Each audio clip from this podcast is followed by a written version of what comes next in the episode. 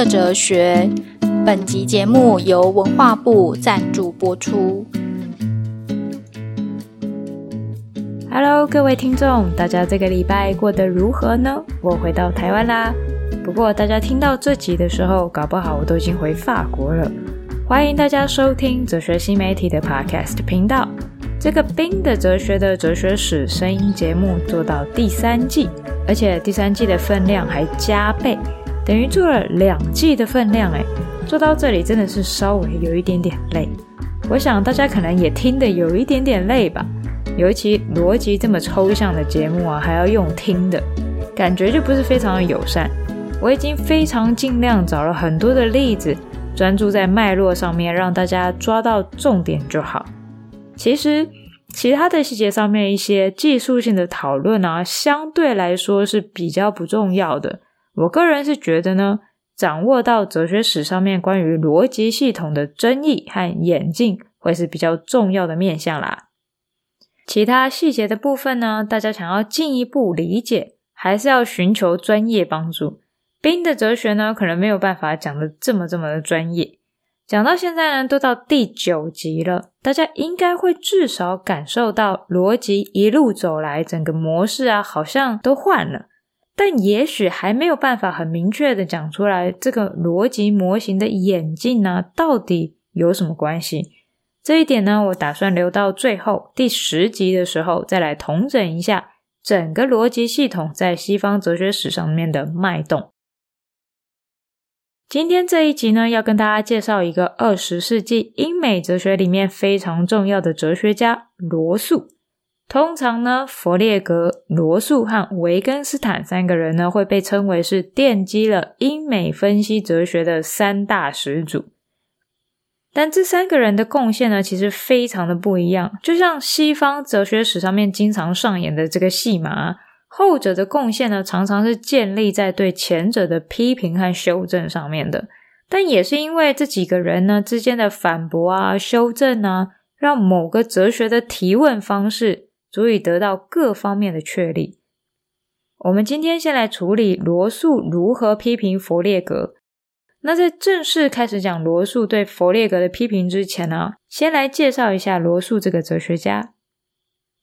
罗素呢是英国的哲学家，他的作品非常的广泛，从文学作品呢一直到数学都有。最有名的呢，大概就是罗素和怀德海一起写的《数学原理》。看起来呢，罗素好像是一个数学家，但其实罗素呢又有很多真的在讨论哲学史上面很传统而会出现的哲学问题的作品。算是几个早期分析哲学家里面啊，真的有比较多传统意义上哲学作品的哲学家。罗素呢有一本小书叫做《哲学问题》，大家如果对哲学史上面的核心问题啊有兴趣，那这是一本蛮不错，而且读起来也蛮简单的小书，推荐大家可以看一看。不过呢，还是一样提醒大家，罗素的哲学观点有着很强烈他自己的认知的预设。所以不能以偏概全，把罗素的理解方式当成标准答案哦。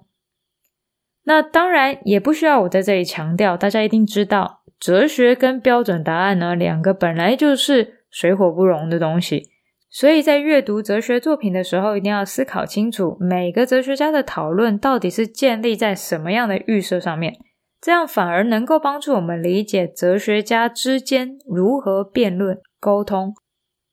当然，冰的哲学呢，其实就在做这件事情啦。希望用哲学史思想论战的方式呢，让大家认知到哲学问题的理解和处理都是坐落在确切的前提上面的，所以才会一直有这么多的辩论。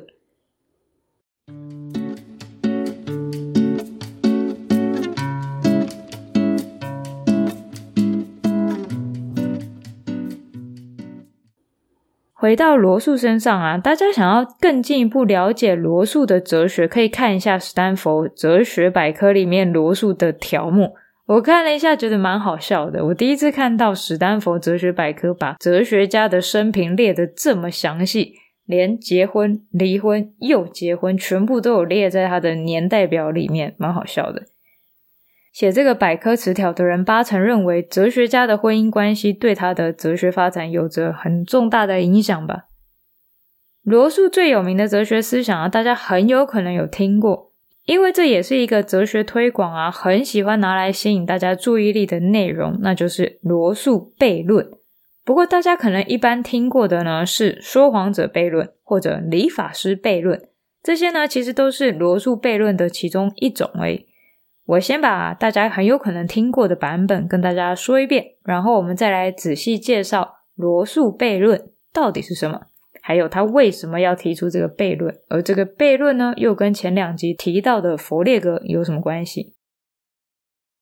说谎者悖论呢，跟理发师悖论，其实在形式上面非常的相似。我两个呢，都跟大家讲一讲。所谓说谎者悖论，就是说啊，如果我今天说我正在说谎这一句话，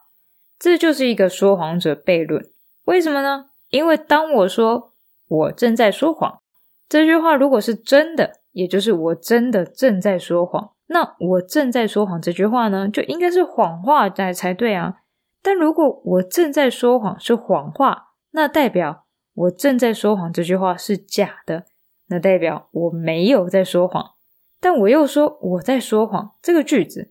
所以呢，这个句子完全没有办法有最终的真假值，因为句子的内容为真，句子本身就必须为假；句子的内容为假。句子本身就必须为真，这样呢，就像一直跳来跳去，跳来跳去，就没有办法有任何的真假值。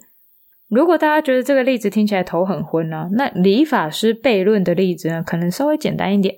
这个例子是说，村子里面来了一个理发师，然后这个理发师呢就说：“我要理那些所有不理自己头发的人的头。”那这样的理发师呢，可以理自己的头发吗？如果理发师理了自己的头发，那他就违背了他说的他理所有不理自己头发人的头。但他如果不理自己的头呢？他同样呢也违背了他自己所说的要理所有不理自己头发人的头。那这样到底该怎么办呢？真是理也不是，不理也不是。这两个情况呢，就是很典型的逻辑上面的悖论的 paradox。那一个悖论到底是什么？我发现很多人常常把 Paradox 就是悖论，跟两难 dilemma 搞混，觉得这两个是差不多的东西。但其实悖论跟两难是有很明确的定义来区分它们的。所谓的悖论呢，之所以是悖论，不是因为它难以找到答案，而是根本不可能有确定的真假值。因为不管如何呢，都会造成自相矛盾的一个结果，因此没有办法给出一个真假值。所以悖论的重点呢，在于自相矛盾，而且是不管什么方式呢，都会导出自相矛盾，而不是在于难以给出答案。那两难 dilemma 呢，跟悖论不一样，重点就在于那个难，指的是一个必须要做决定，而不是真假值判断的情况。而每一个决定呢，都会带来负面的后果，导致呢，非常难以做出一个好的决定。最知名的两难呢，大家也知道，就是电车难题。不管做哪一个决定，一边是杀死一个遵守规则的小朋友，另外一边呢是杀死五个不遵守规则的小朋友。不管哪一个选择，都有非常负面的后果，以至于决策者陷入左右为难的情况。简单来讲，悖论一定要跟真假值有关系，而两难一定要跟选择有关系，而跟真假值无关。这样记呢，应该就比较不容易搞混了吧？好啦，那我们回到这两个悖论，大家有注意到这两个悖论有什么相似的地方呢？还是觉得这个悖论呢绕来绕去，反正就是不能是真的，也不能是假的例子？让我们重新比较一下这两个悖论哦。第一个悖论，我正在说谎这个句子，当我说出这个句子的时候呢，我就产生了一个悖论，因为这个句子不能为真，也不能为假。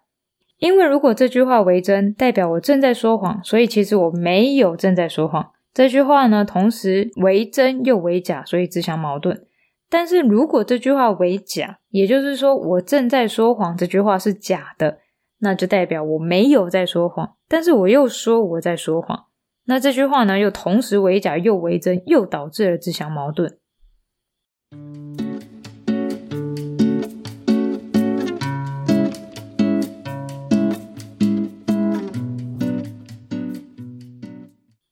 二个悖论，理发师说：“我理所有不理自己头发的人的头。”如果理发师呢理了自己的头发，则导致与他所说的这句话自相矛盾，因为他就理了理自己头发的人的头。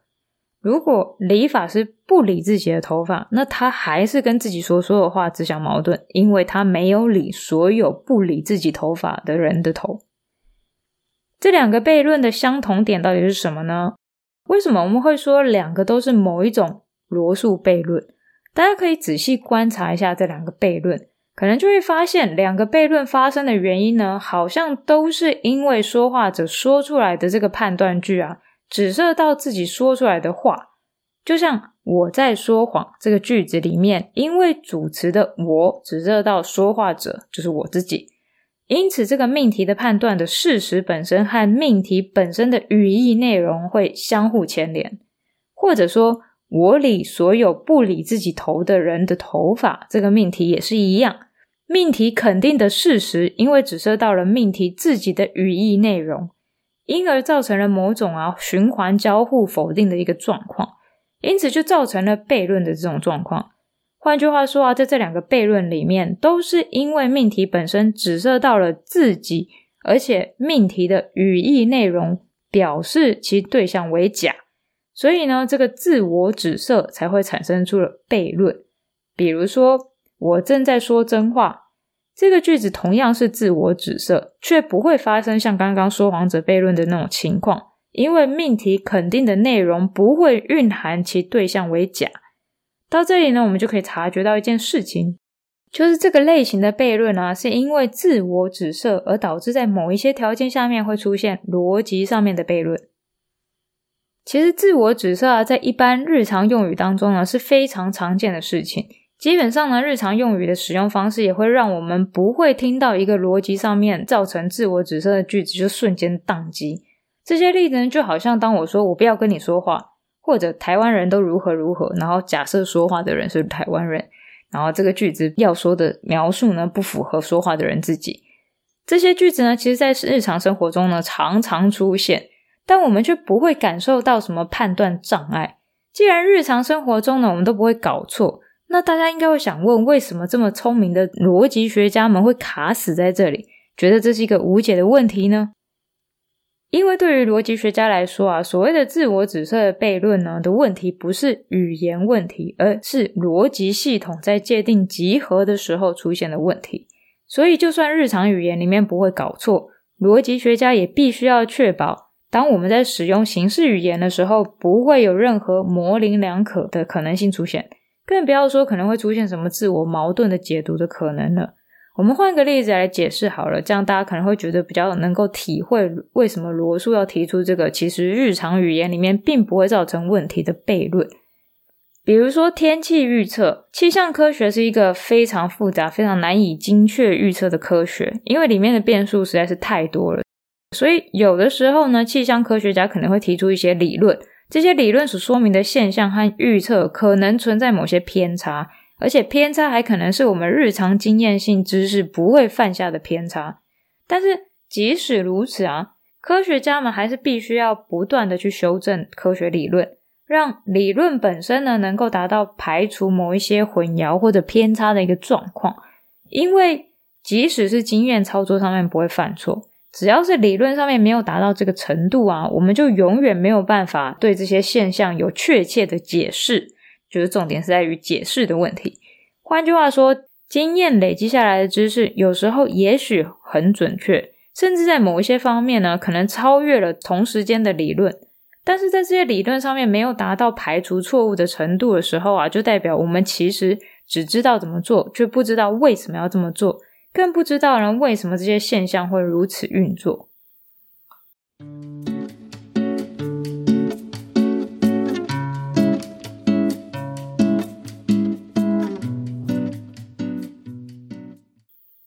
讲到这里啊，我就有一个有一点好笑的例子，就是有一次啊，我在看日本开发的机器人，说这一代的机器人有多灵活、多进步之类的。结果测试机器人的时候啊，机器人跑步毫不犹豫的踩到测试的时候放的香蕉皮上面，然后就摔得人仰马翻。当时我看人就觉得非常非常好笑。结果呢，有一次我走在街上，因为是巴黎的街道，所以常常不是很干净。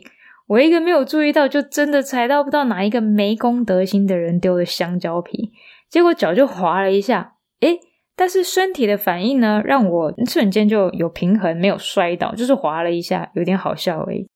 然后话说，没踩到香蕉皮啊，我本来还真的不相信踩到香蕉皮会滑倒，但我的天呐，真的是很滑耶！扯这一堆到底要说什么呢？我们一般滑倒的时候呢，身体完全知道要怎么样反应，除非呢，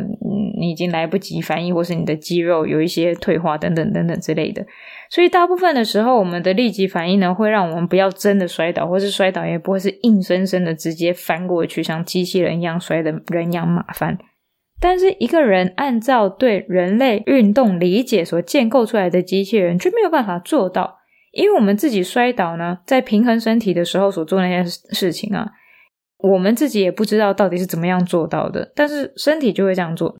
等于是说，我们其实知道怎么做，但是不知道为什么会这样子做。这个理论呢，和经验或者直观知识之间的差异啊，就在这个地方。那我们在有能力提供理论去理解当中的机制之前呢，我们就算有能力避免摔倒。也没有能力制作出同样有能力避免摔倒的机器人。这个例子绕得有点远，但我想这样大家应该就可以明白为什么要对一个日常语言几乎不会发生误会的问题做这么刁钻的讨论。那罗素悖论啊，针对的这个问题的根源到底在哪里呢？这个问题呢，稍微有一点点复杂，所以大家要有耐心一点，听我慢慢解释。当佛列格啊在建立他的逻辑系统的时候，而且他主张呢，所有真命题都可以最终化约到逻辑的真理上面的时候，为了将算术的真理啊可以用逻辑来演绎，佛列格呢就立了一系列的逻辑公设，就是 action，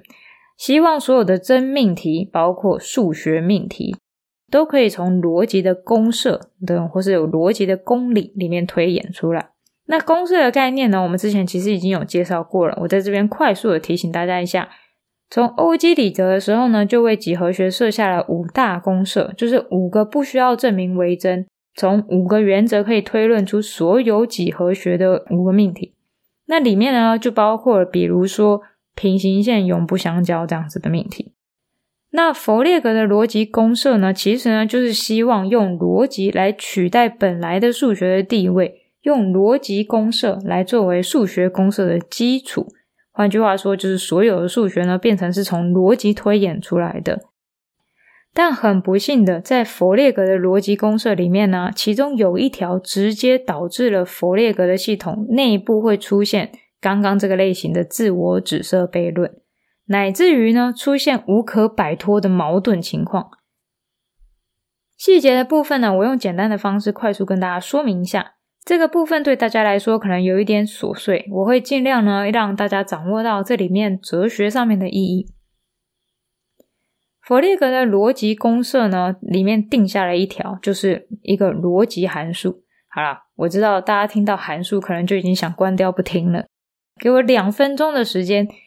一个逻辑函数呢，跟数学函数一样，就是数学的 function 一样。比如说今天有一个数学的函数。f of x，f 括号中间一个 x，然后等于 x 加一，所以呢，x 等于一的时候呢，就是变成一加一。我们把一带入 x，就变成一加一等于二，这就是一个函数。逻辑函数呢也很简单，比如说 b of x，b 括号中间 x 等于 x 是蓝色，所以当 x 等于天空的时候，这个逻辑函数就会产生出天空是蓝色这个命题，应该没有很难吧？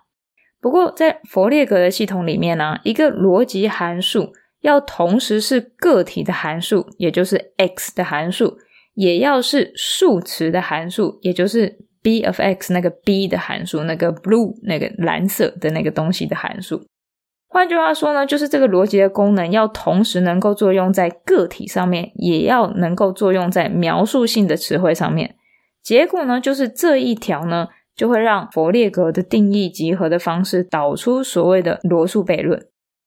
为什么呢？因为佛列格的这个逻辑公式啊，会让一个集合本身是自己的成员。好啦，我知道这句话听起来可能有一点神秘，我们慢慢从集合开始讲。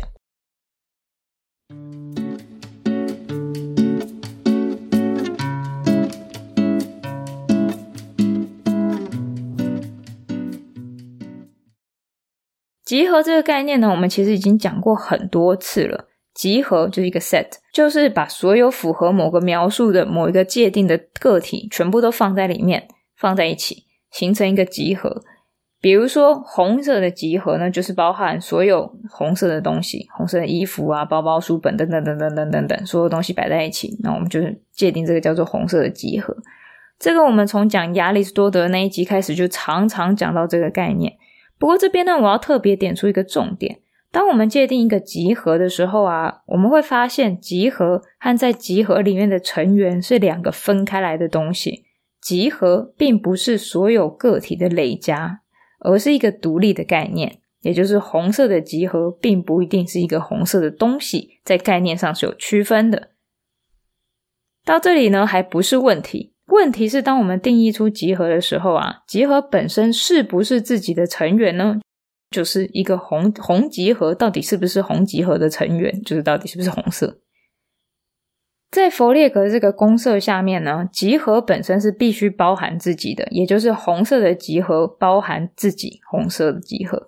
所以呢，集合同时也是自己的成员。但正因为集合在这样的定义下面呢，自我包含。同时，作为集合又成为集合的成员，就没有办法避免会导出罗素悖论。记得我们刚刚讲的那两个悖论吗？我在说谎这个句子呢，在我们日常语言里面呢，并不会导致自相矛盾，让我们无法理解句子的意思，是因为我会自动把我在说谎这句话本身排除在我在说谎所指涉到的那个说谎的句子的外面。只有这样呢，我们才不会陷入自相矛盾。就像理发师悖论一样，当理发师说“我理所有不理自己头的人的头发”，这句话同样也是把理发师本人，也就是说话者本人，排除在了这个句子所指涉的对象之外。但是佛列格的集合的定义啊，就会从形式上强迫我在说谎这个句子被包含在我在说说谎指涉到的对象当中。它同时是集合紫色所有说出来的谎言，同时也是集合的成员之一，因此也是其中一个谎言。这样一来呢，就导致弗列格的形式逻辑的内在呢会出现不一致的情况。那一个逻辑系统呢，如果有内在不一致，就等于整个系统都会崩溃，因为呢，这就代表了我们没有办法从公设推演出所有的真命题。这就是为什么罗素悖论有这么样的重要性。虽然对大家来说呢，可能会觉得这个问题本身很琐碎，技术性很高，然后感觉就是一个定义的问题而已。但我觉得大家可以把它想象成是你写程式的时候一个有一点隐晦，但是后果却非常严重的 bug。一开始没事，但后来呢，一定是出大事。这样一来，消除这个 bug 就变成一件很重要的事情了。佛列格当初呢，建构他的逻辑系统的时候啊，就没有看到这个 bug，然后书呢还在出版的途中，结果罗素就发现了这个 bug，然后还写信跟他说，这个让佛列格真的是心理上大受打击，然后后来就放弃了逻辑主义，也甚少发表学术文章。详细的情形呢，可以看哲学新媒体上面的系列文章，就是佛列格与他的逻辑梦这个文章。那罗素怎么解决这个问题呢？其实这个部分很简单，就是真的是定义上面排除集合可以包含自己，同时又作为自己的成员这个可能性而已。最简单来说呢，就是这样子而已。我知道大家听完了可能觉得有点废，但是其实这里面最重要的一件事情呢，是意识到罗素悖论的本身的存在。那罗素悖论呢，这个自我指涉类型的问题呢，其实不是只有在佛列格的逻辑里面会出现。同时，也在很多其他的哲学讨论里面会出现，比如说柏拉图的理型论里面呢，也会讨遇到这样的问题。理型论到底是什么？我没有办法在短的时间呢跟大家解释。我用一个类比的方式来帮大家理解一下这个问题，就是我们会说概念跟概念指涉到的实体，比如说运动的概念里面包含了所有会动的东西，所指涉到了所有运动的对象。那如果说运动的概念可以用来指涉所有在动的对象，那请问运动这个概念本身到底会不会动？这个其实呢，就是这一类就是自我指涉的这个一个难题，在哲学上面呢，有很多角落可以找到这个问题，只是很少跟罗素悖论一起提起。所以呢，在哲学意义上面还是有它的重要性的。我们今天罗素悖论就讲到这里。下礼拜呢，我们要来讲罗素如何又遭到维根斯坦的批评，然后还有罗素在他受到批评之后呢，提出的描述理论又做了什么样的修正。那我们下个礼拜见啦，拜拜。冰的哲学，本集节目由文化部赞助。